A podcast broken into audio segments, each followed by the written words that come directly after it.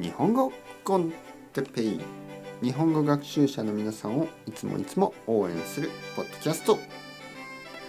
今日も東京そしてその周辺について。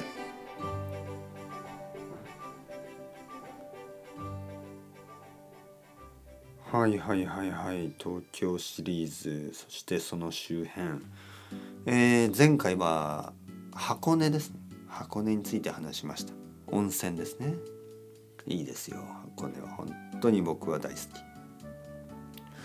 えー、今日は同じ神奈川の違うエリアですね。まあまあ箱根からそんなに遠くないですけど、えー、鎌倉。鎌倉ですね。鎌倉はとてもあの楽しい場所です、ね、鎌倉はあの海がある。そして山がある、ね、とてもいい、え、観光ができると思います。東京からも近いですね。鎌倉。はい。そして、えー、海が好きな人は湘南エリア、ね、湘南エリアはあのー、夏はビーチもあるしもし海で泳いでみたい人はいいかもしれません、ね、湘南エリア。あと千葉の方ですね。千葉にも海があります。えー、夏になるとあの泳ぐために千葉に行く人も多いです東京からちょっと遠いですけどもし友達とかがいればあの千葉の海もとてもいいですよ。うん、あと埼玉ですね埼玉は実はあのまあ住宅が多いですね。たくさんの人が埼玉に住んでそして東京で仕事をしています。はい、だけどあの埼玉にもいろいろ楽しい場所があるのでまあ調べてみてください。僕はあんまり分かりません。はい、埼玉のことあんまり詳しくない。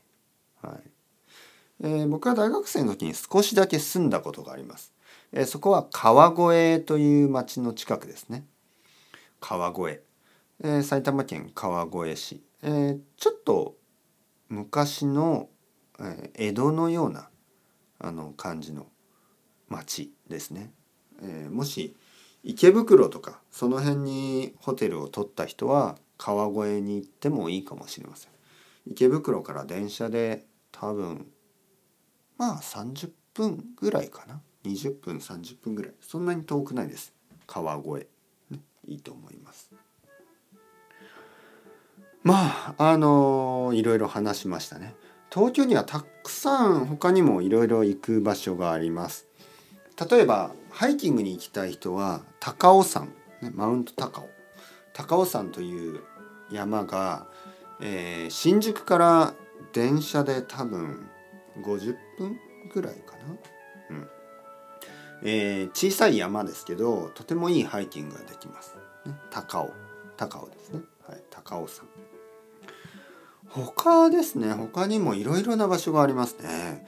まあ今度はやっぱりシティセンターに戻って渋谷から代官山にちょっと歩いてみたりファッションのエリアですね。たくさんの面白いお店文化的な、カフェやあの本屋ツタヤとかありますね。ツタヤブックセンター、えー、ブックショップか、えー、渋谷から代官山そして中目黒、ね、そういうエリアをちょっと歩くのもいいしいろいろありますね本当に。えー、あのたくさんありすぎる。ちょっとまたいつか東京についてそしてその周辺についてまたいつか話したいと思います。とりあえず今回のシリーズはここで終わりです。東京に観光来たくなりましたか？もし皆さんがもっとあまた行きたい。東京に行きたい。そう思ってくれたらこのポッドキャストは大成功ですね。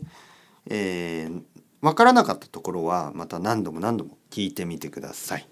それではチャオチャオアスタルゴ。またねまたね。またね。